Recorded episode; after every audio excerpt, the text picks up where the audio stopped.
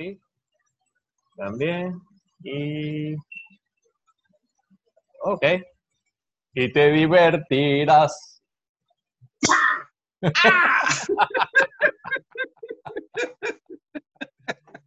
Así empezamos el día y la entrevista con un gran y querido amigo, Ernesto Cortés. Bienvenido. Gracias, hermano, gracias. Estoy muy complacido de estar con ustedes en esta entrevista que no sé qué vamos a decir, pero algo bueno va a salir. Todo es válido, no hay censura. Excelente, my friend. Así que pueden preguntarme todo. Estoy desnudo para ustedes. Pero para la pregunta, ok, para la pregunta.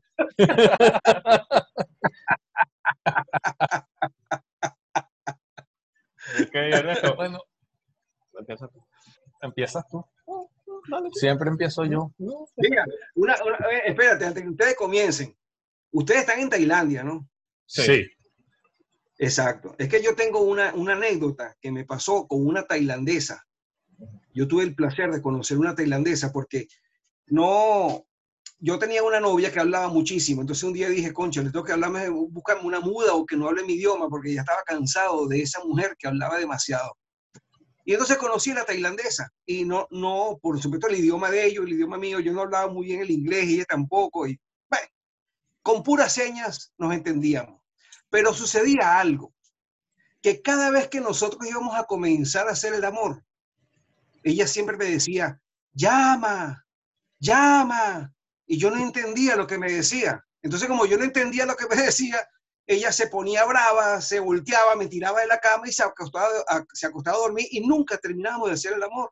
¿Por qué? Porque ella empezaba con eso. Yo se lo conté a mi compadre, coño, compadre, me pasa esto con esta tailandesa. Es simpática, bella, pero cuando estamos comenzando, de hecho el cuento completo, empieza a decirme, llama, llama, yo no sé lo que significa y se pone brava. Mi compadre me dice, pero haz tú lo mismo. Cuando ella te diga, llama, dile, dile tú, llama tú, llama tú, a ver qué te dice ella. Y según lo que ella haga, tú lo haces. Bueno, empezamos a hacer el amor y cuando ella empieza a decirme, llama, llama, le digo yo, llama tú, y la mujer ha sacado así el dedo, my friend, me lo ha metido por debajo y ¡ya! Y yo, ¡cuelga! ¡cuelga! Pero ¿estás seguro que le diste cuelga? Claro, pero se lo dije al rato. Maduro, aprieta maduro. Eso es lo bueno de la censura.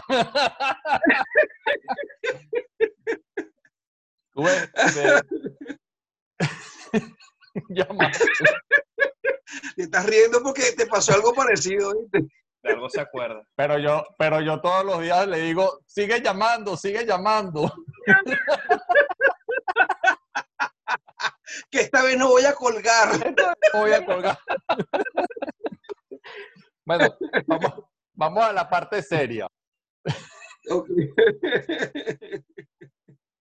Háblame de ti. Cómo te ha ido. Bueno, my friend, este, yo tengo dos años y medio aquí en España. Me vine porque mi hija ya tenía 10 años viviendo aquí con su esposo, mis dos nietos. Ella salió de Venezuela a raíz del segundo secuestro que le hicieron. Entonces, esos son ya palabras mayores como para uno huir de Venezuela y lamentablemente no querer regresar más, pues porque queda algo muy desagradable por todo eso que sucedió. Entonces ella tiene 10 años aquí con su esposo y yo como no tengo familia, sino me queda solamente una hermana allá en Venezuela, entonces yo también me vine hace dos años y medio a hacer mi vida aquí, pues. Y me va bien. Tenemos una pequeña empresa de limpieza, una empresa familiar de limpieza. Mi hija es ingeniero electrónico, mi yerno es abogado, trabajaban muy bien en Venezuela y desde que llegaron hace 10 años comenzaron a limpiar poseta, my friend, como tú no tienes idea.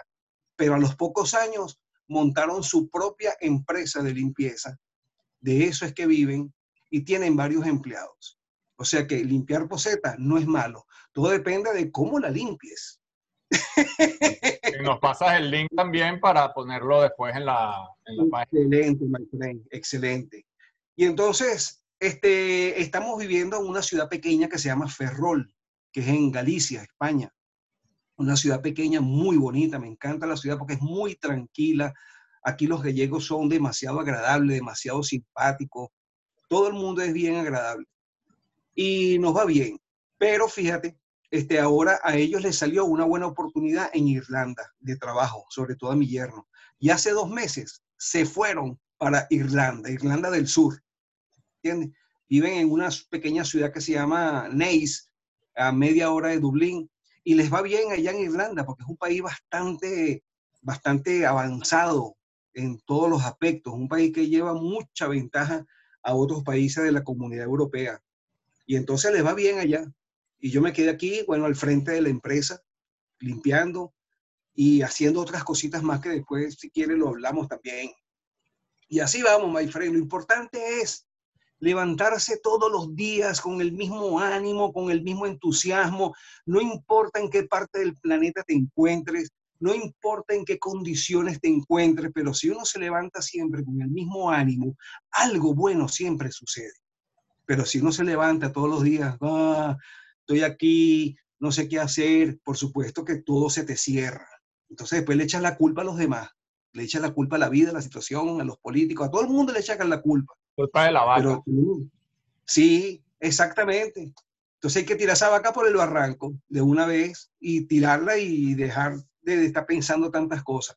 ¿Que nos tocó vivir aquí? Pues sí, nos tocó vivir aquí, pero estamos vivos. Así pudo, habernos tocado vivir en otra parte, pero no importa. Total, no estamos viviendo en Marte ni en la Luna, estamos en la Tierra. Y esta unión que podemos tener a, través del, online nos permite. ¿Tú sabes quiénes sí sufrieron muchísimo, muchísimo, muchísimo? Nuestros bisabuelos, my friend. Nuestros padres. en los años, sí, cuando en los años 45, 1945, se fueron para América, para Venezuela, sin idioma, sin dinero, sin contactos, sin tener a nadie conocido. ¿Y qué hicieron ellos? Sin ropa, sin nada. Empezaron a trabajar duro, levantaron imperios, my friend. Entonces no vamos a poder hacerlo nosotros que tenemos internet que ellos no lo tenían, tenemos los contactos que ellos no tenían, tenemos los conocimientos que ellos no tenían. Todo depende de aquí. Entonces ellos sí, a ellos sí les fue duro eso, durísimo para nosotros esto es fácil, chicos. Esto es una mantequilla. Así es. Tú naciste en Venezuela, obviamente. Sí, en Caracas. En una clínica de aborto. Pero como te vieron tan bonito y tan muñeco, dijeron, no, no, déjalo, déjalo nacer. Vale, vamos a dejárselo a esta familia. en una caja de zapatos ahí arrimado a un basurero. Pero me imagino que naciste caminando.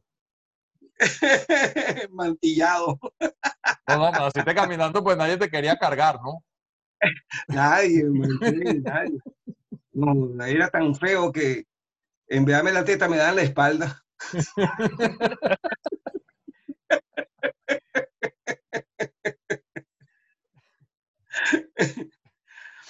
Yo no puedo preguntar, tienes que preguntar tú, porque...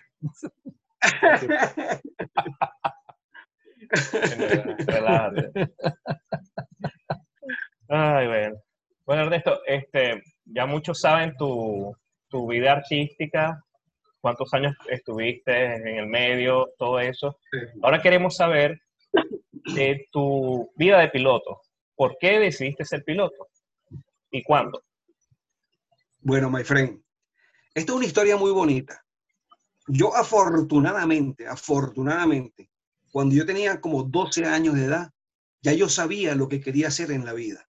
Ya yo estaba muy claro y se lo decía a mi familia. Yo quiero ser artista, piloto y paracaidista. Y una de las cosas más difíciles para ser humano es saber qué quieres hacer en la vida. A veces llegamos a los 40, 50 años y todavía mucha gente no sabe qué quiere hacer en la vida. Y eso es importante, porque hay un dicho que dice, cuando una persona sabe a dónde va, el mundo entero se aparta para darte paso. Entonces yo afortunadamente a esa edad, yo sabía lo que quería hacer. Fui creciendo, mi familia me decía, Bueno, para la universidad no tengo nada que buscar en la universidad, yo voy a ser artista, piloto y paracaidista. Eso es difícil, sí, es difícil, pero lo voy a hacer. Entonces, de tanto pensar, a los 25 años de edad, entro al medio haciendo de extra, tres años haciendo de extra en televisión, estudiando teatro durante esos tres años. Pero ya yo sabía que quería entrar a la televisión, ya yo sabía qué tipo de, de, de, lo que me gustaba, que era la comedia, los chistes, y sabía en qué programa quería trabajar. Era en Bienvenido. O sea, yo estaba ya claro, es para allá. Es como cuando un piloto hace un plan de vuelo. Si no hacemos un plan de vuelo, my friend, gastamos el combustible, no sabemos para dónde vamos, nos perdemos y nos quedamos o nos caemos yo soy la persona que es muy planificada y me gusta planificar todo, todo, absolutamente todo yo lo planifico. No me gusta la improvisación. La improvisación viene sola y vamos a resolver con la improvisación, pero todo lo planifico. Entonces yo tenía planificado era eso. Voy a trabajar en Bienvenido. Una, una pausa ahí, Ernesto. Dime. Para cuando sale Bienvenido, ya existía la Radio Rochela. Sí, la Radio Rochela es la institución más antigua y los mejores cómicos del siglo, my friend. Eso, esos señores que hay que hacerles así. Porque esos ¿Por qué bienvenido? Porque era otro tipo de humor. ¿Entiendes? Uno se identifica con el tipo de humor. Entonces yo veía Radio Rochela, veía Bienvenido, veía Joselo, veía otros programas y yo decía, no, me gusta el humor de Bienvenido. Ese es el humor. Me gusta la gente que está allí. Entonces un día me presento en el, estaba yo trabajando haciendo cositas en Menevisión y decía, tengo que hablar con el señor Miguel Ángel Landa. Ese es el hombre, tengo que hablar con él. Y tanto lo planifiqué que un día nos cruzamos en el pasillo y se lo dije, señor Miguel Ángel, mucho gusto, yo soy resto, estoy haciendo cositas aquí, pero yo quiero trabajar en bien. Bueno, no te puedo meter, tengo que sacar a alguien, la nómina está limitada, no importa. Yo soy vendedor en la calle, yo era vendedor, yo vendía de todo, my friend. Dije, deme la oportunidad de entrar nada más al, al, estudio a ver cómo se graba. Sí, cómo no. Tuve tres meses, todos los martes, my friend, yendo a Benevisión solamente para decirle a Miguel Ángel que me diera una oportunidad, que me dejara entrar al estudio para ver cómo se grababa, que no le iba a quedar mal. Y a los tres meses me dijo, tú como que quieres trabajar aquí de verdad, ¿no? Le dije, sí, señor. Entonces, el próximo martes comienzas. Porque le demostré que quería trabajar allí. Si tú le dices a una persona, mira, yo quiero, yo quiero, yo quiero, yo quiero, yo quiero, esa persona va a llegar al momento que se va a cansar y te va a decir, está bien, toma. Pero si no insistes, esa persona puede pensar de que sí lo quería, que no lo quería. Entonces yo le demostré a Miguel Ángel que sí quería estar allí, porque él se dio cuenta, me dijo, es que me lo demostraste todos los martes aquí durante tres meses. Entonces me dio la oportunidad. Hoy en día continuamos siendo los mejores amigos, nunca hemos tenido ningún tipo de problema, nunca hemos tenido ningún tipo de roce, y eso que tuvimos un restaurante juntos, tuvimos un avión juntos. Miguel Ángel y yo tuvimos un avión, él no es piloto, pero era mi buen copiloto. ¿Entiendes? Entonces, y ahí fue cuando yo me inicié en la carrera artística, por fin. Pero ahora me faltaba el paracaidismo y me faltaba la aviación, pero no tenía los reales con qué hacerlo seguía soñando, soñando, soñando, y a los 38 años que conseguí unos reales, hice mi curso de paracaidismo. Tengo como 700 saltos aproximadamente. A los 42 años sigo soñando, soñando, para que tú veas que la edad no importa, my friend. La edad no tiene nada que ver. a los 42 años inicio mi curso de piloto. Me gradué como casi a los 44. Casi a los 44. ¿Sabes cuántos amigos míos en la, donde yo vivía me decían, pero vas a perder tiempo, ¿quién te va a dar trabajo como piloto? Estás viejo. Y tienen razón, en cierta forma tienen razón. Y yo les en cierta forma, no en todo, en cierta forma, porque siempre buscan a la gente un poquito más joven para, para darle un trabajo. Pero yo les decía, pues gente que está aquí va a conseguir trabajo, porque si yo quiero, yo puedo. Todo depende de mi actitud. My friend, Trabajé en la misma escuela de paracaidismo como piloto. Después en una empresa privada. Y después cuatro años en Canaima. Con el mejor campamento de Canaima, que es Huaculoch.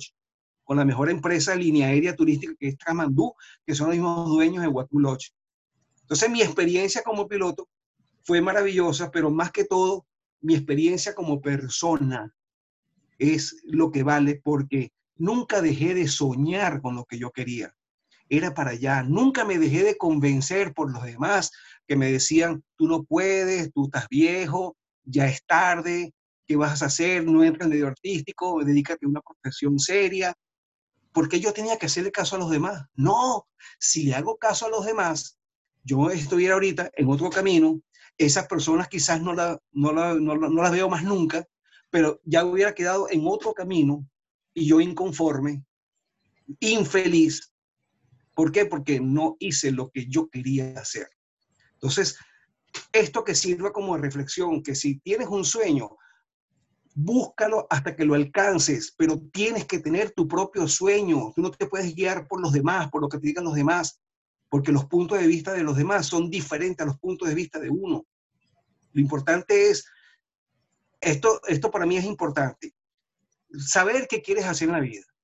Una vez que quieres, que ya sabes qué quieres hacer en la vida, ahora ponte a estudiar, estudia, prepárate, porque si no estudias, si no te preparas, mucha gente te va a pasar por el lado y te va a dejar atrás.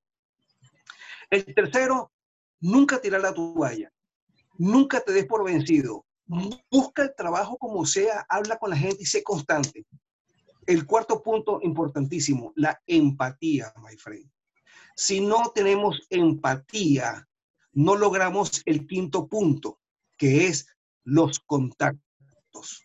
Bueno, aquí no, hay empatía, pero, pero bueno, y más o menos Pero, ay, pero parece que hay mucha simpatía. hay amor. No hay simpatía, pero hay amor. bueno, entonces, si no tenemos contactos en la vida, my friend, no logramos nada absolutamente nada. Todo se genera a través de un contacto, a través de una referencia, a través de que alguien hable eh, bien de ti, a través de que tú tengas esa cercanía con otras personas y puedan referenciarte bien. Pero para tener contacto, tienes que tener empatía, porque nadie va a, referenciar a otra persona si no hay una empatía, si no hay un conocimiento sobre esa persona. Entonces, esos puntos para mí son Inclusive que hablen mal, porque ibas a decir ahí que hablen mal, pero inclusive que hablen mal, porque si hablan mal es porque están pendientes de pero que hablen. Pero que hablen. Claro, eso depende. ¿Me entiendes? Yo a veces no estoy muy de acuerdo con eso de que, bueno, que hablen mal, pero que hablen, porque muchas veces puede pasar que, que hablen mal y se te cierra una puerta porque hablaron mal. Es correcto. ¿Entiendes? Porque nosotros los seres humanos tendemos a veces a clasificar a la gente por algo que escuchamos, pero somos incapaces ahora de escuchar a la otra persona. Mm. Siempre escuchamos al, que, al que está quejándose y le echamos la culpa al otro, pero vamos a hablar ahora con el otro, vamos a escuchar al otro, a ver qué dice, porque a lo mejor el culpable es este, no es el otro. Entonces, como no tenemos esa costumbre de escuchar las dos campanas, ¿entiendes? Porque tenemos esa mala costumbre los seres humanos, entonces es mejor que siempre hablen bien porque te pueden tumbar un negocio, te pueden tumbar una oportunidad, te pueden tumbar una entrada hacia algo.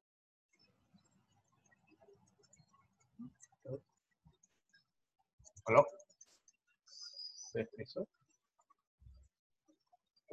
Panas pilotos trabajar. ah, porque alguien le puso un chisme. Entonces le truncaron para toda la vida su oportunidad de trabajar en esa empresa por un chisme, un chisme que era mentira pero fueron incapaces de preguntarle a él, mira, ven acá, ¿qué fue lo que pasó aquí? Eso ocurre. Mucho. Ernesto, ¿qué tipo de aviones has volado? Mira, no, no son muchos. Son este, los de la escuela 172, después el 182 en la escuela de paracaidismo. Este, un año que estuve de copiloto en un Turbo Commander un 69 Charlie, tremendo avión el Turbo Commander. Sí, y por supuesto, cuatro años, sí, cuatro años volando un 206, que para mí es, es, el caballito. Es, le tengo una confianza al 206 única, única, porque durante cuatro años volar por encima de los tepuyes, y ustedes lo conocen perfectamente bien, volar por encima de de donde no hay donde poner el avión en un 206 con cinco pasajeros o con 450 kilos de carga y tú dices, wow, aquí no tengo dónde poner el avión. pero el, el avión se porta demasiado bien. Entonces esa confianza con el 206 y lo que hacíamos nosotros con el 206 cada vez que íbamos a mostrar el Salto Ángel, los viajes, los virajes como los hacíamos, que nos pegábamos cerquita del agua y después hacíamos un viraje hacia la izquierda, así que la gente tomaba la foto de abajo hacia arriba. Entonces, cuatro años volando ese avión, yo dije, nada, el 206 es un, un espectacular avión. Sería tu favorito. Todos son buenos, pero ese me gusta. Ese es tu favorito. Sí. Sí, sí. Por supuesto, si hubiera volado alguna vez un 737 de una línea aérea, también me hubiera enamorado del 737 porque me gusta ese avión. ¿Entiendes? A veces tengo un Flight Simulator que todavía no he logrado acomodarlo bien, pero cada vez que voy a, voy a buscar un avión, busco el 737. ¿entiendes? ¿Por qué? Porque he escuchado que, concha, que es un avión chévere, que es esto, que lo otro. Es el 206 de la BOE. Sí, ¿verdad? Es el 206. cuáles, cuáles vuelan ustedes? 737. Ah, el 737. Bueno, vale, algún día tengo que estar con ustedes en la cabina, aunque sea para sentirme feliz y decir, Cuando- wow. Cuando vengas a Tailandia. Cuando vaya a Tailandia. Tienes que anotar en la agenda la, la tailandesa de Llámame. Tienes que buscarla. Aquí la vas a conseguir bastante. Sí, pero si la llaman, voy a decir, ay, no puedo, Ernesto. Experiencia propia. Estoy con Enrique y con Rafael. Estoy en.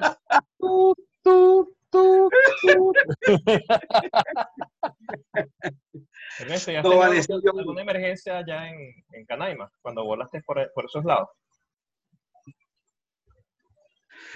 Una sola, una sola emergencia y gracias a Dios se pudo solventar porque tú sabes que allá en Canaima, detrás del salto, está el Valle de Camarata, ¿verdad? Que es el Valle de los Indígenas Pemones. Y ahí está, en el Valle de Camarata, hay un lugar turístico llamado Cabac, las cuevas de Cabac, ¿verdad? Entonces, en las cuevas de Cabac tenemos la pistica, que son 500 metros, y eso es lo bueno del 206, que tú en 500 metros, menos, 350 metros, pones el avión cargado con cinco pasajeros, más el piloto. Entonces, una vez saliendo de allí de Cabac, ya listo para meterme en las montañas, el avión comienza a hacer una falla. Ta, ta, ta, ta, ta, ta, ta, ta, ta, ta, ta, ta. Eh, Entonces, nada, me devuelvo otra vez. Me devolví, aterricé sin problema. El avión flota sabroso con los cinco pasajeros. Me dio tiempo de llegar nuevamente al sitio y no pasó absolutamente nada. Fue la única emergencia que yo tuve. Lo demás, todo fue unos cuentos hermosísimos. Ahora, las anécdotas, bueno, son muchísimas. Por ejemplo, ¿sabes que la gente cuando se va a montar un avión pequeño siempre hay un cierto temor? Porque es el avión pequeño, porque es canaima, porque vas a montarte sobre unas montañas. Entonces, cada vez que yo veía en el grupo que iba, me tocaba llevar alguien que estaba nervioso, una señora o quien sea, yo me tomaba cinco minuticos, la llevaba hasta el avión, la sentaba en el puesto del capitán, le enseñaba absolutamente todo, le mostraba un poquito lo que era la aerodinámica y la persona agarraba una confianza tal, hermano, que cuando se montaba en el avión, ella iba ya confiada, ya no tenía los mismos nervios que tenía en la oficina. Entonces, y para, y para más, yo le decía, señores, yo no soy el capitán, el capitán es Dios, yo soy el copiloto y este vuelo va a salir perfectamente bien con el favor de él. ¡Eh, qué chévere! Entonces, siempre rompiendo el hielo con la gente porque tenías necesariamente que romper el hielo, por- porque si no, van muy nerviosos. Entonces también les decía para romper más el hielo, les decía, mire, si se sienten mareados, con ganas de vomitar, aquí tengo una bolsita. Si son varios, se la reparten porque tengo una sola. Nunca, nunca tuviste este, un, un contraste entre la actuación y la aviación cuando el pasajero obviamente veía, bueno, esto es un actor cómico y ahora es mi capitán. Claro. Sí, sí, sí. Eso también me pasó muchísimo en Canaima. Cuando me, me presentaban a los pasajeros, me decían, pero, epa, tú no, tú no eres el de qué locura, el de bienvenido. Le digo, sí, ¿y qué haces tú vestido así? Porque siempre el uniforme de la, de, la, de la empresa era pantalón negro, camisa blanca, las caponas y todo eso, ¿ves? Para, para siempre tener una buena representación. Entonces, ¿por qué estás vestido así? Digo, porque yo soy el piloto. No, no, no, no, tú estás grabando algo. Esto es que locura. Eh. Hasta que otros decían, no, él es el piloto de verdad. Cuando estábamos en el aire que decían, ay, de verdad es el piloto. el avión estaba volando, decían, mira, ¿y sabes aterrizar? Sí, eso es lo, único. Mira, yo sé ir para arriba, pero para abajo no sé. No, las anécdotas son bien, bien agradables, todo lo que ha pasado. Entonces, fui afortunado porque sabía que quería hacer en la vida y pude hasta el momento cumplir con mis tres objetivos, esos que, que, te hacen sentir feliz, ¿verdad? No importa dónde estemos ahorita, no importa lo que estemos haciendo, no importa si en este momento estoy limpiando poseta porque tengo que mantener la empresa este, trabajando, no importa. Lo importante es que ya yo hice algo y lo hice a conciencia de que es lo que yo quería de verdad. Y eso me hace sentir muy bien. Este, ah, bueno, estaba hablando de mi hija. Tengo una sola hija. Tengo dos nietos maravillosos, uno de ocho años y uno que va a cumplir tres años, y mi yerno, todos excelentes. Y aquí, bueno, hermanito, aquí a la orden. No sepa qué coño, pero a la orden. Para que me la enseñes a limpiar poseta. Claro, es que uno nunca sabe, my friend. Uno nunca sabe. La vida da vuelta. Hoy estamos aquí, mañana no sabemos dónde. Exactamente. Eh, ¿Un solo matrimonio, Ernesto? No. yo, conocí una, yo, conocí una, sola. Sí. bueno, este, en realidad son, fueron dos matrimonios legales, legal en el sentido porque nos casamos de verdad por civil, y una convivencia con una chica de nueve años que también es como un matrimonio. Bueno, una ¿no? Nueve años, ¿no? Nueve años con ella. O sea, una convivencia con una chica de nueve años. No, no, no me años con porque mira. no, nueve años con ella. Ah. Este, mi primer matrimonio es de mi hija, la que tengo. El segundo matrimonio no tuve hijos y el tercer matrimonio, o sea, la, con María Antonieta tampoco tuvimos hijos. Pero lo importante es que somos todos amigos. O sea, yo soy muy amigo de María Antonieta y de su familia, ella también de mí y de, mi familia. Se perdió un amor, no importa, pero queda una amistad, que es lo que vale, my friend. ¿Y por qué esa amistad vale? Por lo que dije hace rato, los contactos. Esas amistades se convierten en contactos. Tú no sabes en qué momento ellos van a necesitar de ti o tú vas a necesitar de ellos y te abren una puerta. Pero si uno queda bravo con, con ella y no la quiere ver más nunca, ya está dejando de tener un contacto que quizás lo vas a necesitar más adelante.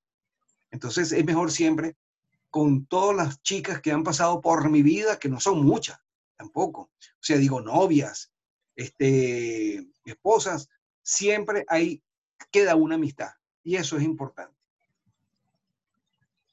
Están pensando, ¿no? A ver quién llamo para convertirla en amistad. Yo tengo 20 años casado. Ah, está bien. Oye, una pregunta, Enrique. ¿Tú eres socio de algún club? Yo soy socio de algún club. Eh, de, de la Ostra Azul. Tatara, sí. tatara,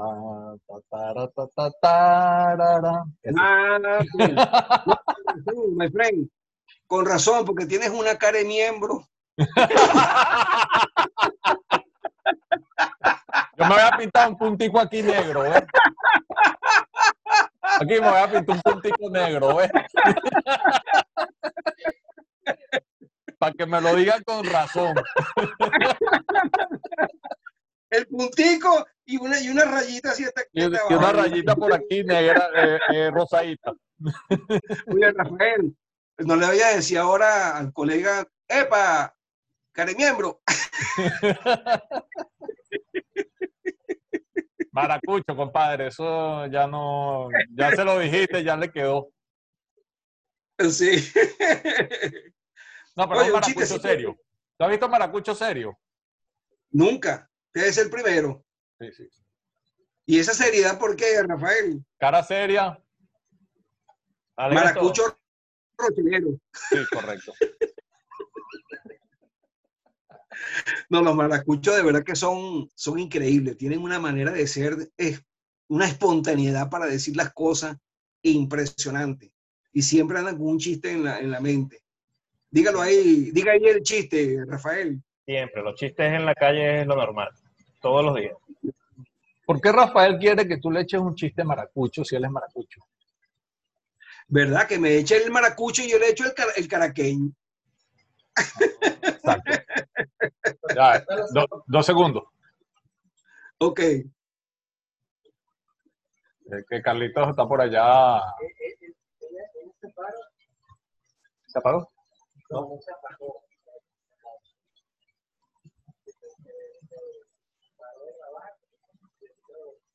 ¿Volvió a grabar? ¿Está grabando? No, no debería ser.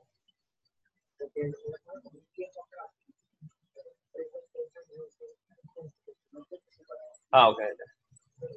Sí, sí.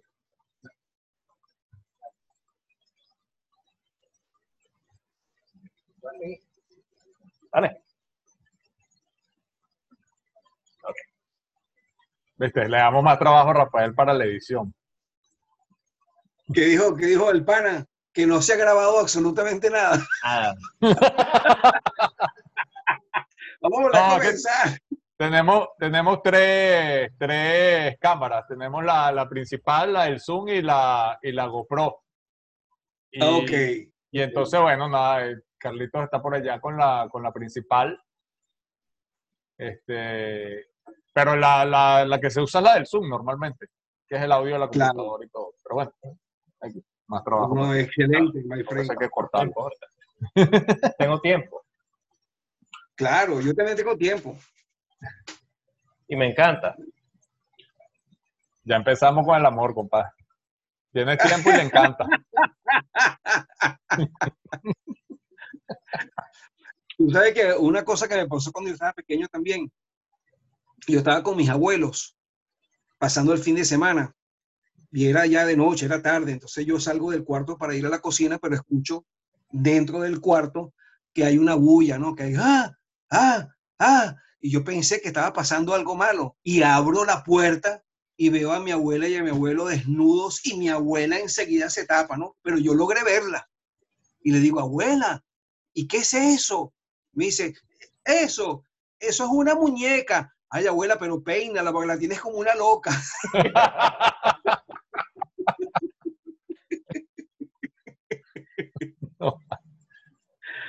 Eso, eso, no se podía decir en televisión, ¿no? No, no, no se podía hacer en televisión y aquella época menos, ¿entiendes? Aquella época menos. Todo era más restringido, la censura, el cuidado que tenía Venevisión, que siempre fue un, un canal que tenía mucho cuidado para hacer las cosas, porque siempre era el canal de con clase, Venevisión con clase. ¿Entiendes? Y Bienvenido me gustaba justamente por eso, porque su humor era un humor que iba para todas las edades. Ese era el humor que a mí me gustaba. Y que al final siempre tenía un remate. Todos los chistes tenían un remate y eran chistes cortos. Ese era el humor que a mí me gustaba. Entonces, ¿cuántas veces no nos dijeron a nosotros, ay, pero esos chistes de ustedes sí son gafos? Y nosotros le decíamos, sí, pero date cuenta que a la hora que se transmite, de 8 a 9, hay muchos niños que lo están viendo.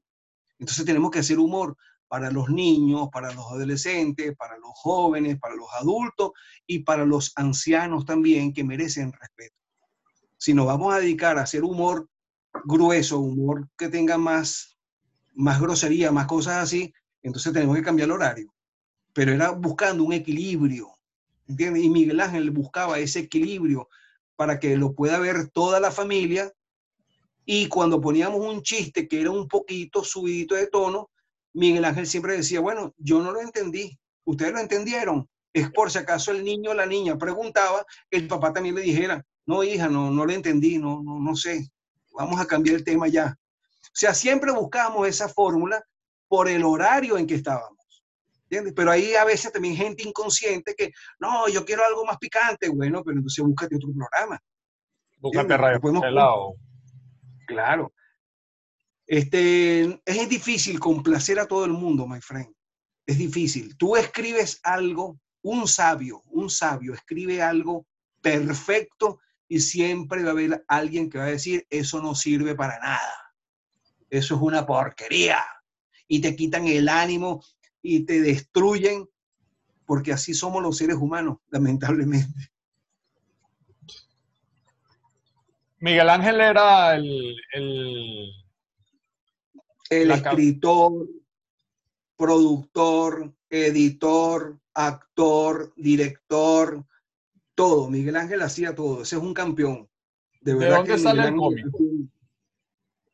¿El qué? ¿De dónde sale el cómico como cómico? Bueno, fíjate que Miguel Ángel toda la vida, él siempre fue cómico en su vida personal. Se dedicó a hacer dramas, novelas y películas, que la mayoría eran de drama, pero él en su vida personal, él era muy cómico, él siempre le gustó echar chistes, él siempre le gustaba hacer rimas con la gente. Y entonces, antes de Bienvenido, cuando él estaba casado con Mirla Castellano, él tuvo cinco años en Radio Caracas con un programa de humor musical llamado Él y Ella. Antes de Bienvenido, en Radio Caracas. Y fueron muy famosos porque Mirla cantaba y él hacía el humor, la presentaba y presentaban otros tipos de humor también.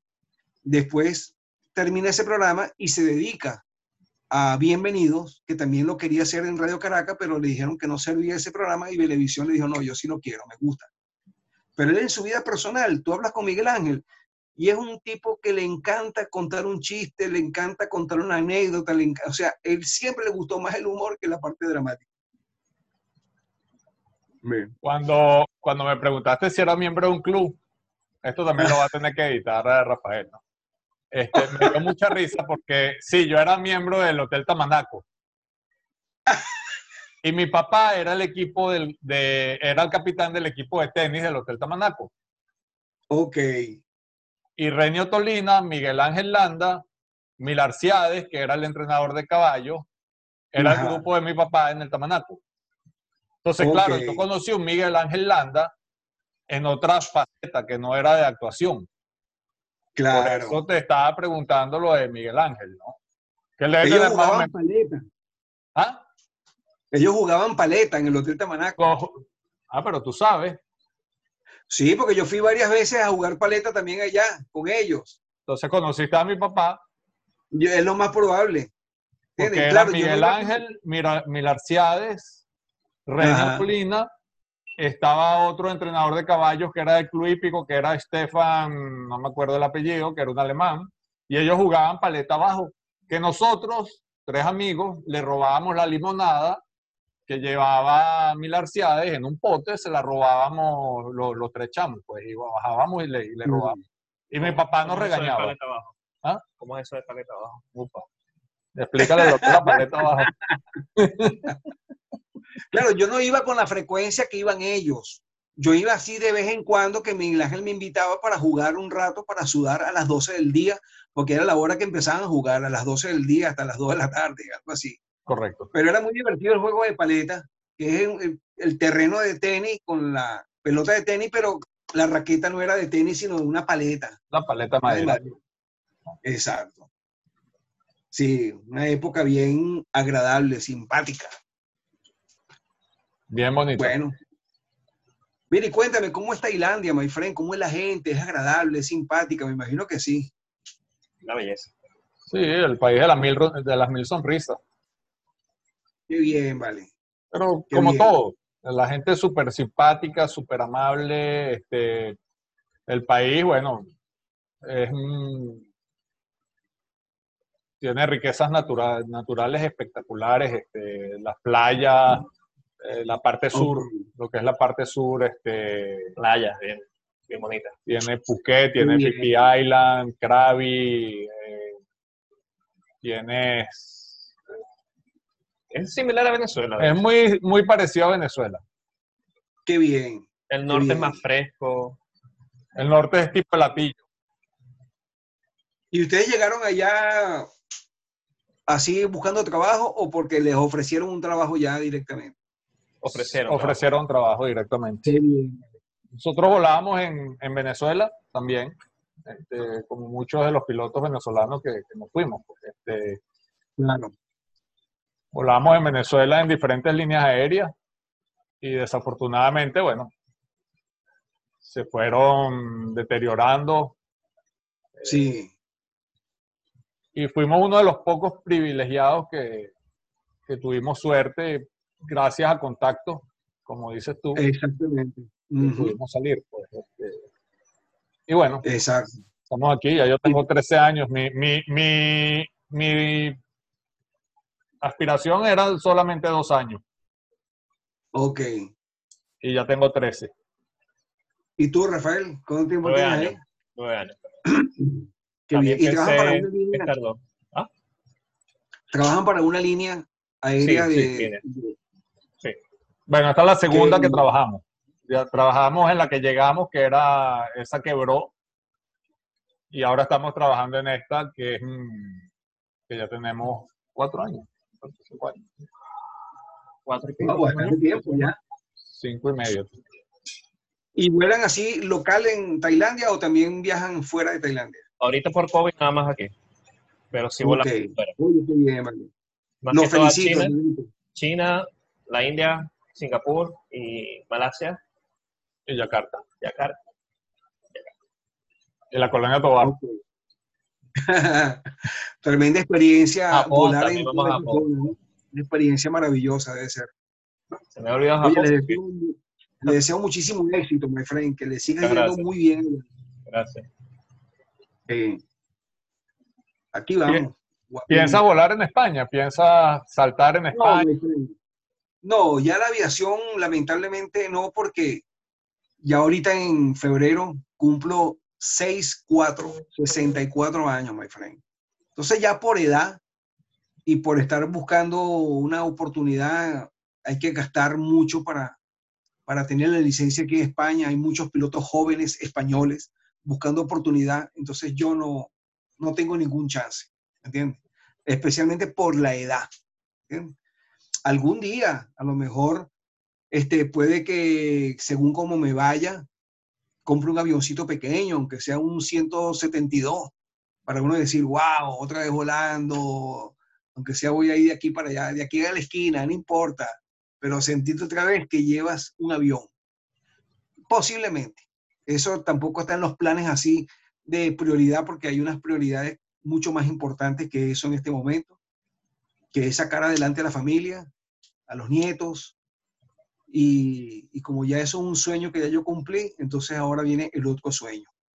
Así que eso no, En saltar sí, pero no he tenido la oportunidad, lo iba a hacer en enero en una zona, en un aeropuerto de una ciudad llamada Lugo, pero no habían abierto todavía la zona de salto hasta que llegó la pandemia y entonces todo eso se, se quedó. Pero aunque sea un saltico así de vez en cuando, ¡ah! para sentir que estoy montado en el avión y sentir lo que es la salida del avión, que es la parte espectacular de un paracaidista. El momento cuando sales. Eso no tiene, no tiene comparación. O sea que ya en San Juan de los Morros, que es donde teníamos la escuela de paracaidismo, hacíamos algo bien simpático los 31 de diciembre. Por tradición, durante más de 15 años, saltábamos completamente desnudos, my friend desnudo, sin nada, nada más los zapatos de goma. Esa experiencia es maravillosa. Imagínate uno en la playa, uno se quita el traje de baño y ya siente una sensación de libertad. Ahora imagínate bajando a 200 kilómetros por hora, my friend. Pero imagínate si, imagínate si lo tienes grande. Eso ah, pega duro, compadre. My friend, una de las oportunidades me pasó lo siguiente, ¿no? Salgo del avión. No me digas si grande o chiquito. bueno, tú lo determinas después.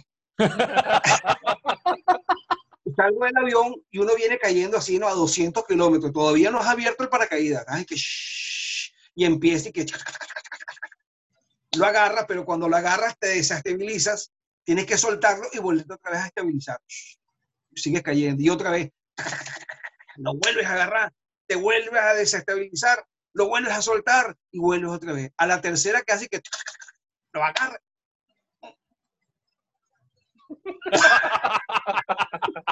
Estabilizado. Se me hizo agua la boca.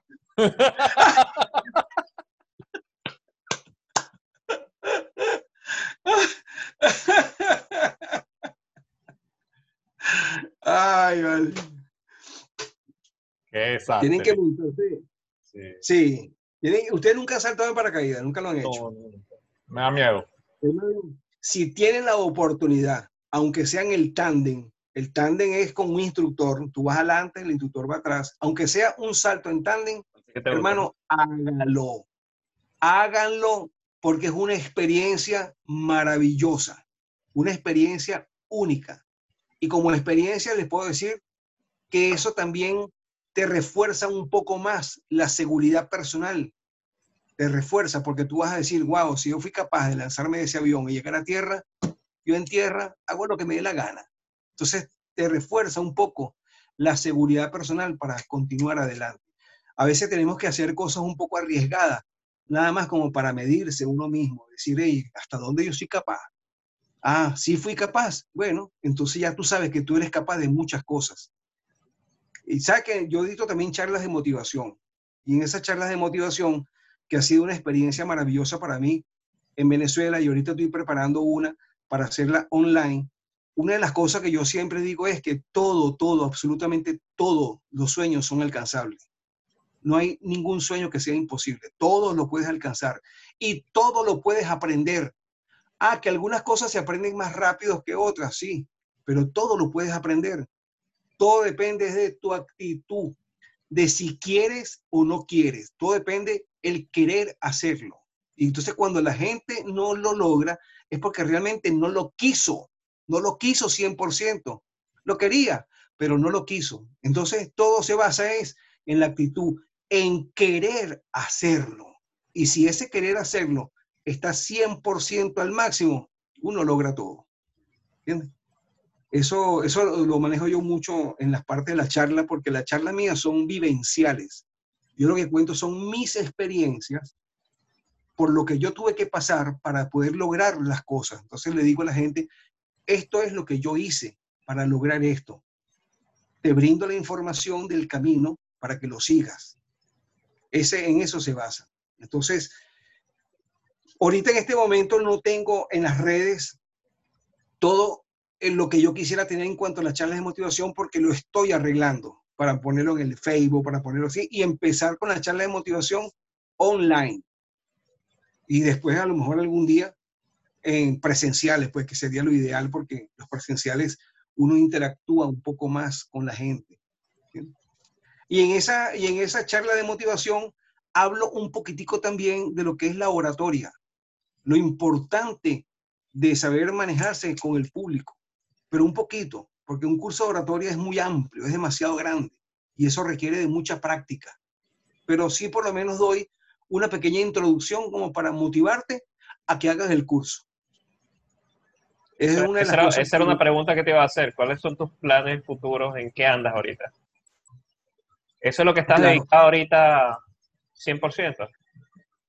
No 100%, estoy dedicado a varias cosas al mismo tiempo porque hay que salir adelante. Estoy dedicado a la empresa que se llama Don Lin, la empresa de limpieza Don Lin. Estoy dedicado a vender también mi imagen para hacer promoción, que lo voy a comenzar ahora a publicar más. Voy a meterme en el Facebook y a buscar todos los restaurantes y negocios de venezolanos que están por el mundo para ofrecerles mis servicios como imagen para hacerte un video y tengo unos precios bastante razonables, no son unos precios altísimos, son unos precios, y yo mismo le hago absolutamente todo, o sea, le hago el libreto, la grabación, la edición, todo. Ya le tengo pones libreto y musicalización Ernesto Cortés. todo. Sí. No, junto con el hermano de mi, de mi hija, porque tengo, te- yo- ella tiene dos hermanos que son de otro matrimonio, pero son como si fueran mis hijos. Nos tratamos súper bien. Entonces, uno de ellos, que es músico y editor, lo estoy haciendo junto con él. Ya conseguimos un cliente, una heladería en Cagua, ya hicimos la grabación, ya hicimos todo, nada más estamos esperando que el amigo este, nos dé el, el definitivo, el sí definitivo, y luego lo van a ver. Ya, y ya comenzamos a medio, a medio promocionarlo y ya comenzaron algunos clientes a, buscar información. Entonces, eso lo vamos a desarrollar bastante, si Dios quiere. Y la, la parte de la, de la, motivación también. Bueno, danos tus contactos y lo dejamos por aquí abajo en la descripción. Abajo arriba. Exacto. Okay, lo dejamos ahí en la pantalla. Abajo. Exacto. Abajo. Exacto. Abajo, pues. Ah, ok, ya lo vi. Mira, ya va, que viene. Mira, Ernesto, ¿sabes que estaba escuchando? Estaba escuchando y, me llama mucho la atención el tema de la motivación, ¿no? Lo que acabas de decir. ¿Me escuchas? ¿Me escuchas bien? Sí, te escucho perfectamente. Oye, tú sabes que, eh, no es que quiero preguntarte, porque no me quiero meter, pues es el programa de ellos, pues, pero no, no, no, tranquilo, pregunta todo lo que quieras. como un comentario, ¿qué, ¿qué, piensas tú sin caer en la política? Porque no, no, no quiero hablar de política, sino simplemente preguntarte cómo podrías o qué piensas tú que podrías motivar a la gente ahora en Venezuela, pese a la situación que están viviendo. los que, están adentro, los que están afuera. Los que están adentro. Porque los que están afuera, bueno, de una u otra manera buscan de resolver, se adaptan, este, eh, sigues viviendo en el país donde estás, etcétera. Pero hay muchas personas que no han salido de Venezuela, que no viven en Venezuela, o sea, mejor dicho, que siguen viviendo en Venezuela y que es bastante difícil, pues, pese a la situación. Te repito, sin caer en política, simplemente, oye, ¿cómo, qué podríamos decirle? Y tú que has estudiado y veo que estás un poco, nos puedes enseñar sobre eso, ¿qué podrías tú decirle a unos, a los venezolanos que están ahí, que con toda esta situación que están sufriendo, cómo podríamos motivar? Decir, bueno, mira, espérate, o simplemente motívate y busca una manera de salir de Venezuela, o quédate ahí y busca ver cómo puedes uno seguir eh, eh, haciendo tu vida dentro de todo ese caos pues, que están viviendo, ¿no? no sé qué, qué, qué piensas, pues, en ese sentido. Sí, Motívate, ¿no? hay, hay, muchísimos venezolanos que lamentablemente no tienen los recursos para salir de Venezuela. Muchos de ellos son amistades que me preguntan siempre lo mismo que tú me estás preguntando, Carlos, lo mismo. Concha, es que no sé qué hacer, ya estoy obstinado y la otra también está obstinada y tal. Entonces yo lo que hago es siempre darle la motivación de que estamos vivos, my friend. Estamos vivos. Somos inteligentes. Tenemos potencial. Cada uno, así les digo yo a ellos, tenemos un potencial grande. No le pares ahorita a la política, no veas la parte política, ve la parte tuya personal. Somos inteligentes, podemos sonreír, podemos hablar, tienes potencial. Todos nosotros tenemos un potencial grande para hacer algo en la vida. Lo único que tenemos que buscar ese potencial, pulirlo y ponerlo a funcionar.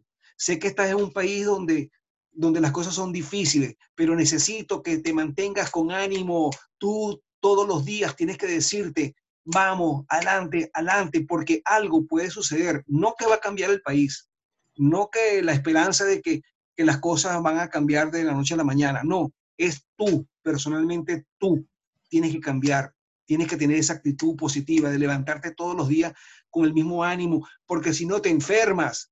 Y si te enfermas, entonces ¿quiénes son los perjudicados? La familia. Entonces no necesito que estés enfermo, necesito que estés activo. Yo sé que no tienes con qué comprar un pan, yo sé que es verdad, pero mantente activo. Mira, una de las cosas que yo me digo todos los días en el espejo, y aprovecho para que ustedes lo hagan y las personas que nos están viendo lo hagan, una de las cosas que yo me hago todos los días es, es esto. Y lo hago porque nosotros no, no tenemos a nadie a nuestro alrededor que nos motive. No tenemos a nadie alrededor que nos diga, vamos, tú puedes, sigue para adelante. Nadie. Uno mismo tiene que automotivarse todo el tiempo, my friend.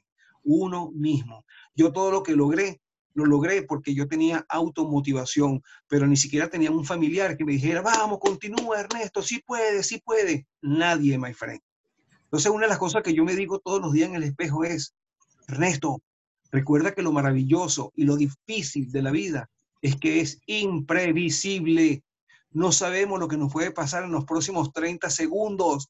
Así que si estás vivo, vamos, sigue adelante, piensa, piensa, piensa qué puedes hacer, piensa qué puedes hacer para buscar el dinero, para comprar, piensa qué puedes hacer, tienes el potencial. Entonces, otra de las cosas que yo le recomiendo a la gente es, muchas veces no nos conocemos a nosotros mismos como deberíamos conocernos, no nos conocemos. Entonces, eso hace que mucha gente no sepa qué hacer en la vida. Y como no sabes qué hacer en la vida, hazte una lista. ¿Cuál es la lista? Ok, ¿cuáles son mis habilidades? ¿Qué es lo que yo sé hacer? Pero que sé hacer desde, desde niño. Ah, sé jugar metra, sé montar bicicleta. Tienes que anotar todo, todo, todo, todo lo que sabes hacer. Porque cuando tú anotas todo lo que sabes hacer, my friend, ahí vas a encontrar algo para hacer en la vida. Así estés viviendo en un país donde las posibilidades sean extremadamente difíciles. Siempre vas a encontrar algo, una luz vas a encontrar allí. Pero si no haces esa lista de qué es lo que yo sé hacer, entonces nunca te conoces a ti mismo y nunca sabes qué hacer. Otra lista, ¿cuáles son mis habilidades? ¿En qué yo soy bueno? Ah, yo soy bueno para hacer dulces. Ah, ok, soy bueno para hacer dulces. Anótalo, porque nadie te lo va a decir ni lo vas a conseguir en, una gaveta de un escritorio. Tienes que tú hacerlo. Esos son puntos de motivación, my friend, que aunque estemos viviendo en el peor país del mundo, cuando tú haces esas listas, ahí vas a encontrar solución para salir adelante. Ahora todo depende también de ti, de qué tan, qué tan, esa fuerza que tú le pongas, esa actitud de querer hacerlo. Porque así como hay mucha gente que está mal. En Venezuela también yo conozco algunos que están bien porque saben cuáles son sus habilidades, saben qué les gusta y le buscan la vueltica, le buscan la vueltica y empiezan a producir por aquí algo, empiezan a producir por allá algo y cuando vienen a ver empiezan a levantarse. Porque no porque el país esté en condiciones pésimas, entonces todos tenemos que tener unas condiciones pésimas, ¿no? Y uno, uno qué, Estamos vivos. Uno, o sea, tú, Carlos, tú, Enrique, tú, Rafael y todos los que nos están viendo, nosotros somos la punta de la lanza, my friend. Y esa lanza va hacia un objetivo y va recto hacia un objetivo. El resto de la lanza son nuestra familia, nuestros hijos, que dependen de nosotros, my friend. Y cuando nosotros que somos la punta de la lanza miramos hacia atrás para verlos a ellos, ellos tienen que vernos a nosotros con una sonrisa, tienen que vernos con unas ganas de echar hacia adelante, nos tienen que ver que somos los superhéroes, porque nosotros, la punta de la lanza, somos el superhéroe para esa gente que está detrás de nosotros, para tus hijos, para tu familia, para tu mamá, para tu papá, somos los superhéroes, my friend. Y no podemos quedarle mal. Entonces, por eso tenemos que levantarnos todos los días con el mismo ánimo, qué voy a hacer, qué voy a buscar. Tienes que pensar, pensar y pensar, porque siempre hay una luz siempre hay algo que hacer que te va a dar eso. Pero si no nos activamos, si no nos ponemos en una onda positiva, si no pensamos que somos la punta de la lanza y que hay mucha gente detrás de nosotros que depende de nosotros, porque nos están viendo como el superhéroe, sino que no, más bien nos ven como unos derrotados, entonces es cuando no vamos a lograr absolutamente nada. Y después también le vamos a echar la culpa a la política. No, lo que pasa es que Venezuela está mal. No, lo que pasa es que las condiciones. No, lo que pasa es que la religión. Muchas veces hasta le echan la culpa a Dios. Muchas veces le echan la culpa hasta a sus propios padres. No, es que yo quería ser cantante, pero mi padre no quiso. Quería que yo estuviera en la panadería metido. Entonces buscan echarle la culpa a alguien.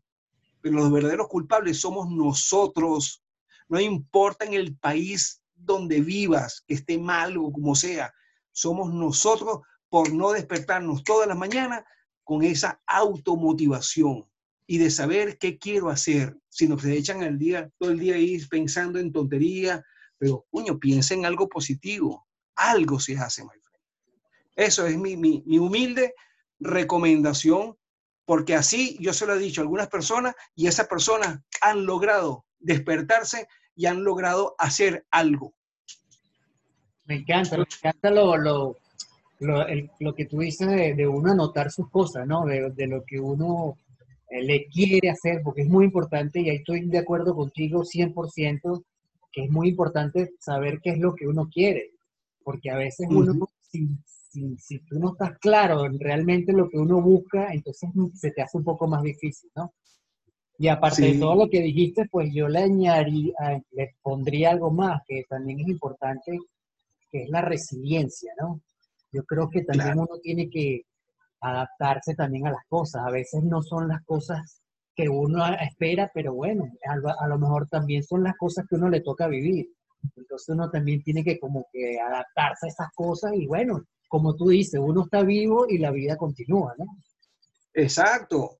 Y sobre todo pensar mucho en eso, my friend, somos la punta de la lanza. No podemos permitir que los que están atrás, nuestra familia, nos vean mal, que nos vean derrotados, que nos vean con mala cara, porque entonces, ¿qué estamos creando?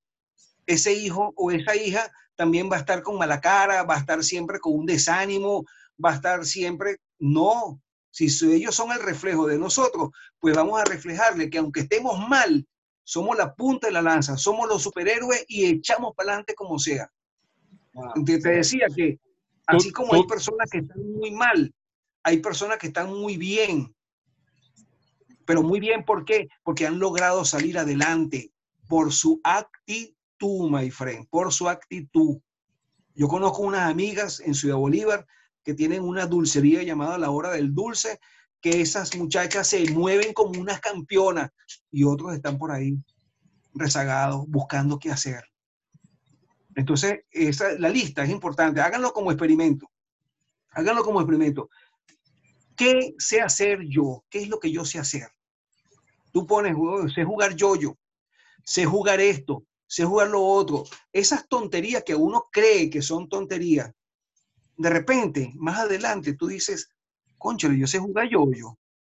Aquí en Tailandia nadie juega yo-yo. Yo voy a inventarme un yo-yo y lo voy a vender como un el yo-yo terapia. Y cuando vienes a ver, me convertiste en un empresario vendiendo un yo-yo porque tú desde pequeño conocías lo que era el yo-yo y empezaste a darle al yo-yo. Porque así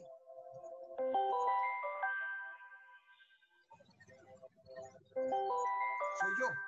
Sí. Sí, ya perdí una vez. Pero es que no, no. Estamos oyendo el repique. Nos está tapando el, audio. Dile a la novia que no te llame por, por 10 minutos. Es la tailandesa, ¿no? Esa es la tailandesa. Ojalá yo tuviera novia. Estoy más, mira. Ok, ahora sí. Ahora mira. sí. Ok. Ojalá yo tuviera novia. Yo estoy más solo que Messi jugando con la selección de Argentina.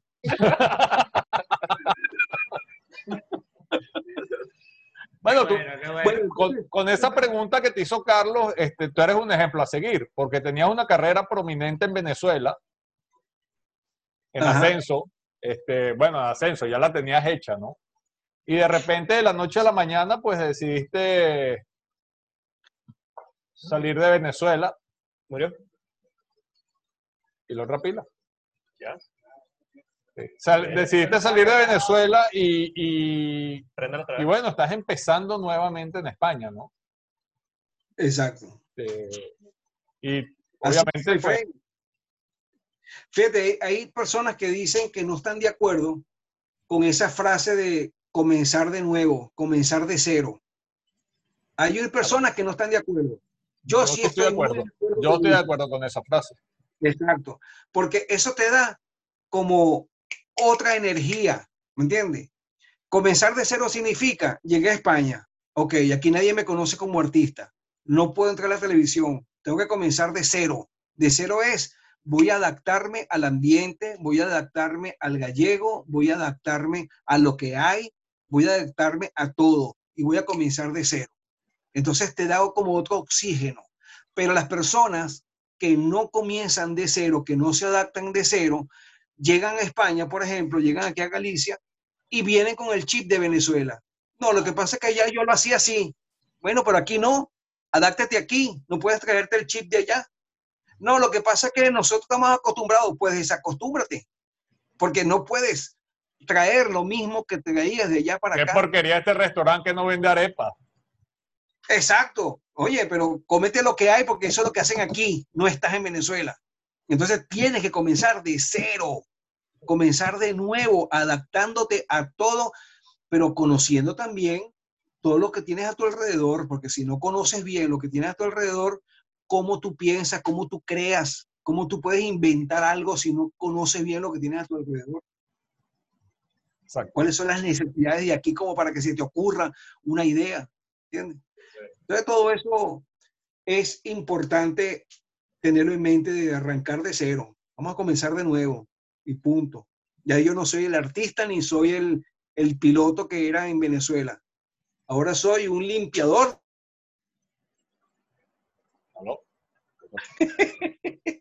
No, no, se, te perdimos. Te, perdimos, ahí. Como un limpiador. Ah. no, entonces que ya yo no soy el piloto ni soy el artista. Ahora soy el limpiador de posetas. Chance de entrar en televisión allá o de ser artista allá, Ernesto. Bueno, eso también que los planes antes de. ¿Por qué? Porque ya iba a comenzar a hacer algunos, algunos casting, iba a comenzar a, a escribirle a algunas personas para decirle, mira, estoy aquí, cualquier cosa, me llaman. No importa que yo también haya sido una persona conocida en Venezuela, aquí nadie me conoce, no importa, que tengo que hacer un extra, pues lo hago, que tengo que hacer mil casting, perfecto, lo hago. Dame la oportunidad solamente de entrar, así sea para hacer así, aunque sea cualquier cosa, que yo me encargo después de ir labrando mejor ese camino. Pero después de la pandemia, por supuesto, como todo está medio paralizado y ahorita con este rebrote que hay que es como la segunda, la segunda tanda de la pandemia, que aquí en España se está poniendo cada vez muchísimo más difícil, casi que a punto de poner toque de queda. No sé si ya lo pusieron en las noches, pero lo iban a poner. O sea, la cosa está difícil. Entonces no se puede tocar ciertas teclas que quería tocar. Pero no importa. Tengo, tengo mis proyectos, tengo mis sueños aquí, que eso me mantiene vivo, me mantiene despierto esos sueños aquí en la mente me mantienen bien. Eso es importante. Qué bueno, eso es lo importante, exactamente. Sí. Chiste maracucho, dile que te eche tu chiste maracucho. Espera, Él, lo que quiere es el chiste maracucho. Que se lo eche un maracucho. No, yo no me lo sé. Eh, tú tienes que saber algún chiste, anda, maracucho, ahí, cuéntame uno. No, no tengo. Es un maracucho serio, compadre, ¿cómo hacemos? Maracucho aburrido. No, ha aburrido. Eh, ah, ¿tú sabes, no, Ustedes saben a Caperucita, una Caperucita maracucha. No. Va Caperucita roja, ¿no? Caminando así por el bosque, tranquila. Y de repente se consigue con el lobo feroz. Caperucita, te voy a besar donde nadie te ha besado. Y le dice Caperucita, ay, señor Lobo, será en la cestica. y con el acento maracucho. No, a eso que vengo ahora. Ahora, Rafael, quiero que me cuente el mismo chiste, pero poniéndole el acento maracucho a la caperucita roja al final. Dale. Sería, verga lobo, será en la cesta. no, pero no, está bien, está bien, pero más partido, más de mujer. Verga lobo, será en la cesta. No sirve. Verga lobo, será en la cesta. No, es ahí.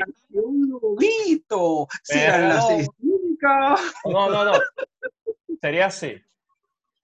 Verga mal parido, será en la cesta.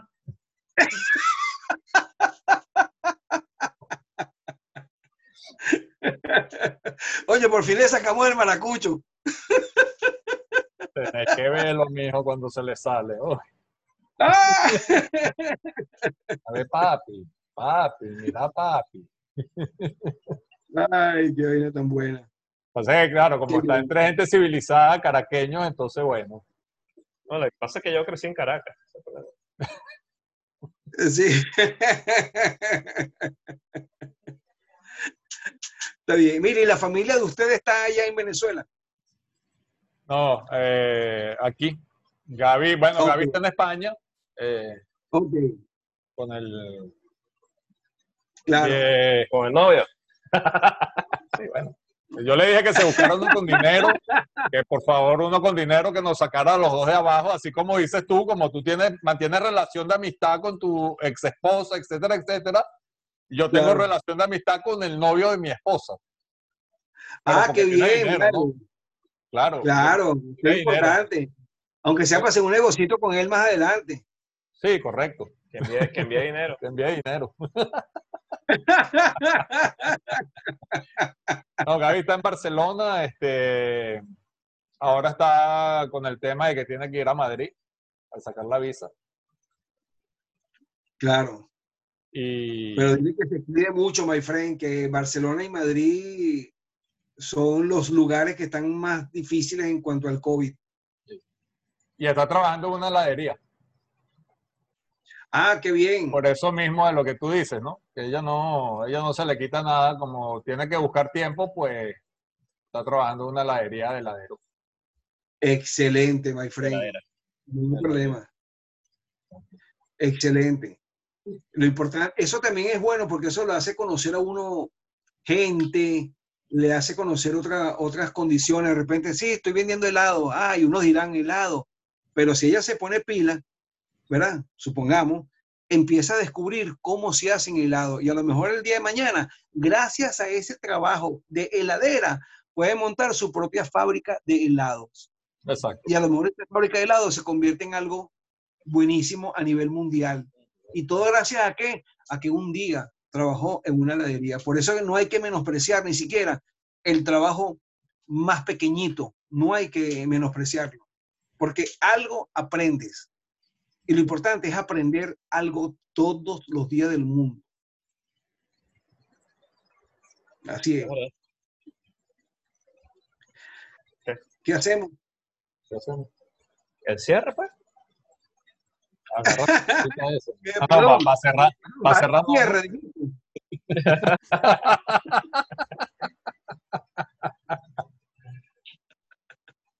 Sí, pero cubrimos ya, ya todo lo cubrimos. Todas las preguntas, Bueno, mira. con cubierto. todo excelente. Ya que él se las estudió Sí.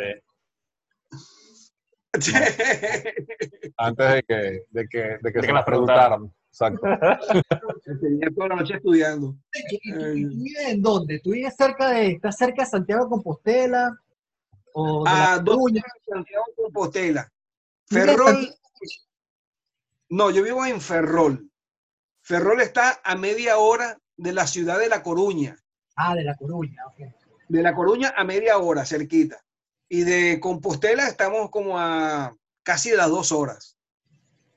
He ido bastante Santiago. Compostela, eso es divino ahí, se come riquísimo. Sí, es muy bonito. Incluso hice el camino inglés. El camino Ajá. inglés a Santiago de Compostela, que son como 120 kilómetros, pero lo hice en varias etapas. Muy divertido. eh. Tienen unos encantos. Aquí en esta zona, aquí en Galicia, hay unos encantos de verdad muy, muy positivos, muy bonitos. Uno de ellos es ese paseo. pues. Está haciendo frío ya, ¿no? Debe estar el clima, debe estar bajando la temperatura. Estamos todavía, no ha llegado el invierno y ya está haciendo frío, está lloviendo bastante. En Irlanda, mi hija, mis nietos y mi yerno todavía se están acostumbrando porque ya sí llueve casi todos los días. Allá el frío ahorita, no ha llegado el invierno y el frío es el doble de lo que hay aquí ahorita. ¿En cuánto estás en Galicia ahorita? Ahorita debemos estar como en 18 grados. No sé exactamente, pero hace rato, esta mañana estaba en 18, 19. Ahorita debe estar ya 19, 20 porque está saliendo un poquito el sol. Pero allá, mientras aquí está en 19, allá casi lo tienen en 8, en Irlanda. 8, 9. El clima de ustedes allá sí es un clima sabroso, ¿no? Tropical. Sí, es tropical, son unos 40, 38, 37. Venga, pues. Totalmente maracucho. ¿Estás feliz? Claro. Bueno, múdate al norte, pues. Ah, eso sí.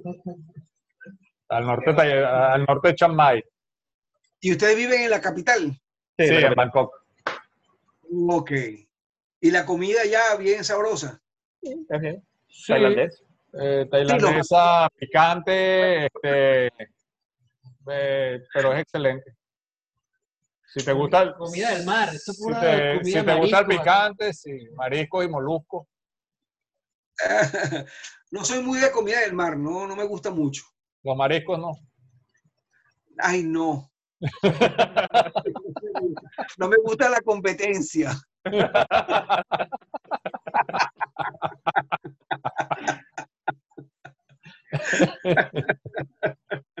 Como verás, el, el- el canal se llama Pilotos, Aviones y algo más. Este, Claro.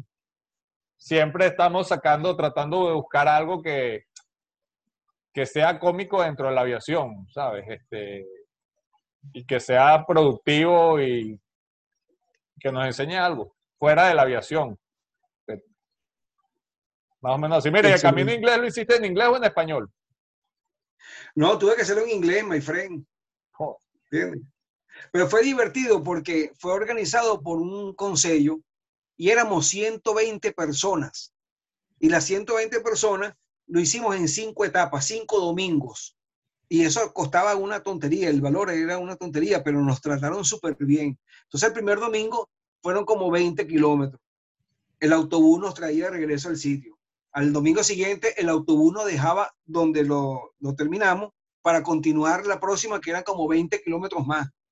Entonces, 120 personas en, metidos así, bien organizado. Fue muy divertido por la cantidad de gente que conocí y la cantidad de lugares bonitos que uno ve también. Y sobre todo, lo que uno va pensando. Porque llega un momento de que no hablas con nadie, estás entregado al camino y lo que vas es pensando que tienes que ir hacia adelante, estás pensando en reflexiones contigo mismo, eso es una de las cosas importantes de hacer el paseo del camino inglés. Las reflexiones con uno mismo. Así que háganlo. Ustedes pueden hacer ya el camino tailandés. No. Eso no es para reflexionar. Y son solo walking street. Esos son, esos son 60 metros, 80 metros de reflexión. Ese camino, ese camino tailandés, chamo, eso no sería para reflexionar, pero más nunca. No vas ni a dormir. ¿no?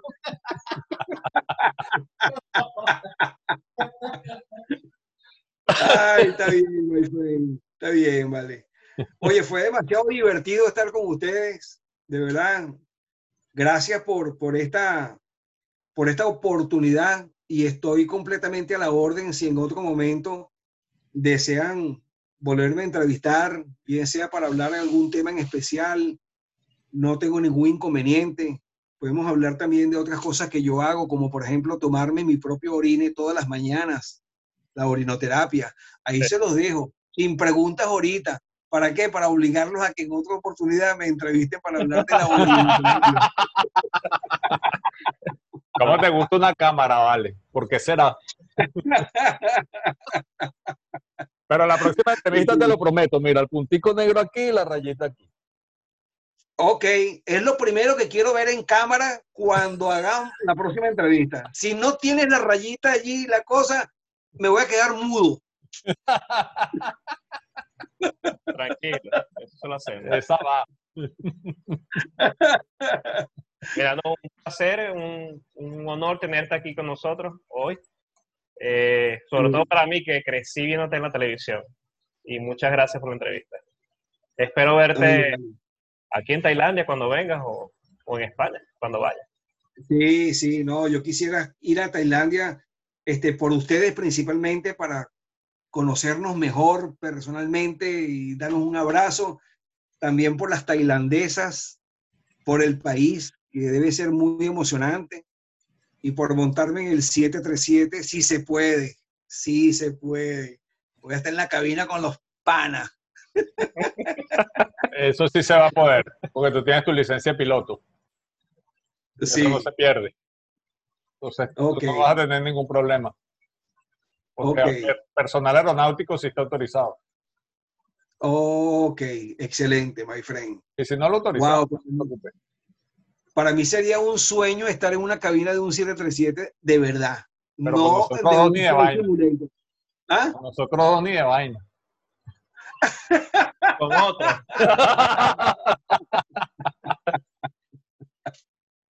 ¿Te atrevería?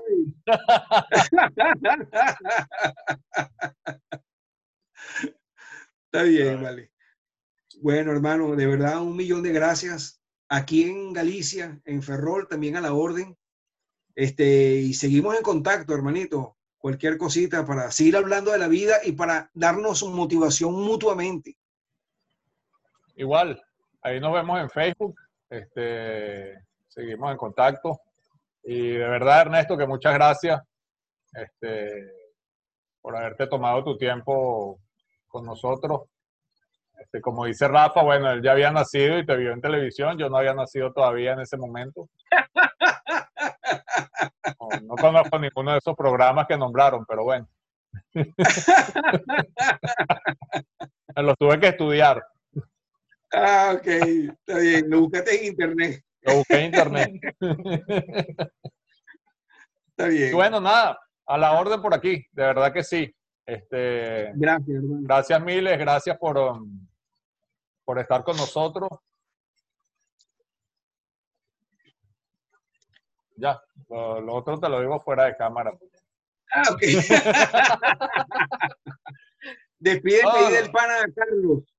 Lo que Chao, Carlos. aquí está Carlito. Ah, Ernesto, Ah, un, placer, un placer hablar contigo, ¿viste? Gracias. Carlos. Muñe Alemán. Yo no sabía, ellos me llamaron hoy para, para ayudarlos aquí con la parte técnica, ¿no? Pero no sabía Ok. quién era. Me, pero mira, que vamos a entrar a hacer una Se entrevista. quedó dormido detrás de las cámaras. Pero bueno, tuvo, tuvo, Se quedó dormido el tipo detrás de las cámaras. estaba como, como el de qué locura, dándome los besos con la otra, ¿viste? con la esposa de este. Bueno, qué rata. Está bien. Ok, hermanito. Te Gracias. recomiendo que veas el, el programa de nosotros de drones. Ok, En el canal tenemos dos, sí. dos videos de drones. Te va a interesar. Te va a gustar. ok. Excelente. Lo voy a buscar, largo. my friend. Son dos partes, Pero muy interesante. pero es súper interesante. Ok. Otra cosa también, cuando ustedes tengan tiempo, es solamente para que me envíes alguna información con respecto a los simuladores de vuelo, ¿verdad? Porque desde hace unos meses, ahorita no lo puedo hacer porque no estoy en las condiciones, porque estoy metido de lleno con la empresa, ¿entiendes? Pero a mí me gustaría más adelante tener una pequeña escuela de vuelo para niños y para adultos que nunca en su vida pudieron ser pilotos y tener un- unos buenos simuladores como para divertirnos, pero para pasarla bien y para aprender. Y cuando digo los niños, es porque esos niños van a aprender también a no solamente a volar un simulador, un, un- un tipo de avión, sino que van a, a aprender también a, aprender a los valores, a la educación, al llegar a decir buenos días, buenas tardes, buenas noches, este, por favor, gracias, porque es lo que usualmente nosotros los pilotos, con todo el respeto y con toda la educación, siempre estamos buscando la manera de, de prevalecer eso, ¿verdad? Sí, que se ha perdido. se ha perdido muchísimo. Entonces, el, el niño desde que llegue tiene que llegar ya con una postura de, de educación, de valores, entre otras cosas que quiero enseñarles en esa pequeña escuela. Entonces, tener unos buenos simuladores, ¿verdad? Que además de que, que sean fáciles, sencillos, pero también con el tiempo a lo mejor tener un buen simulador que se mueva y que todo, que la gente diga, wow, esto es lo máximo. Y sobre todo eso, hay, hay incluso yo conozco una persona que tiene 65 años que me dijo que toda la vida quiso ser piloto y no pudo ser piloto porque, bueno, las condiciones no lo dejaron y su familia no lo dejó, pero que él encantaría algún día volar un avión. Entonces, personas así como ese, uno dice, hermano, ven, no es un avión real, pero vas a sentir casi lo mismo que un avión. Aquí habían sitios de eso donde se llama Fly Experience, de hecho. Tú vas para allá, pagas y te montas un simulador o un- lo que es un semisimulador sin movimiento, pero con todos los switches y todo, Wow, y eso es así para el público. al público. Sí, al público. Bueno, y y era algo de así- 737. Y van muchos niños, sí. Ah, ok. Entonces, oye, cuando puedan, pásame esa información, el link y todo lo que puedan para yo ir armando algo. ¿Me entiendes? No sé. ahorita. ¿Ah? Enrique te lo pasa ahorita. Yo te paso todo eso por el, por el Messenger. Para que le Ok. eches una ojeada. Excelente, estaban en los excelente. Porque así es como yo lo quiero, no que sea una escuela formal, sino algo No, que... no, no. No, Se- no, no, se no. llama no, así, no. Fly Fly Experience. Fly Experience. Tienes la experiencia y por lo general, este, quien está contigo es un instructor joven, un estudiante, y te enseña, te asiste a cómo despegar el avión, cómo aterrizarlo y ya. Lo hay aquí, lo hay en Singapur, este, eh, creo que lo hay en, en Singapur, en Tailandia, creo que hay en Malasia, también hay. Y es una franquicia de esa empresa. No, Eh, el de Singapur era Boeing, creo. Pero no, creo pero que aquí, no. aquí tenían dos, dos, uno en un mall y otro afuera, en, en otra parte. Ok. ¿Y habrá algún simulador de un vuelo, de un avión acrobático? Como para uno a- hacer giros. Eso lo, 360. lo adaptas. Este, eso no te prometo nada. Vaya, yo creo que ya podemos Sí, cortar. pues, sí. parar aquí. Eh, ah. No, sí.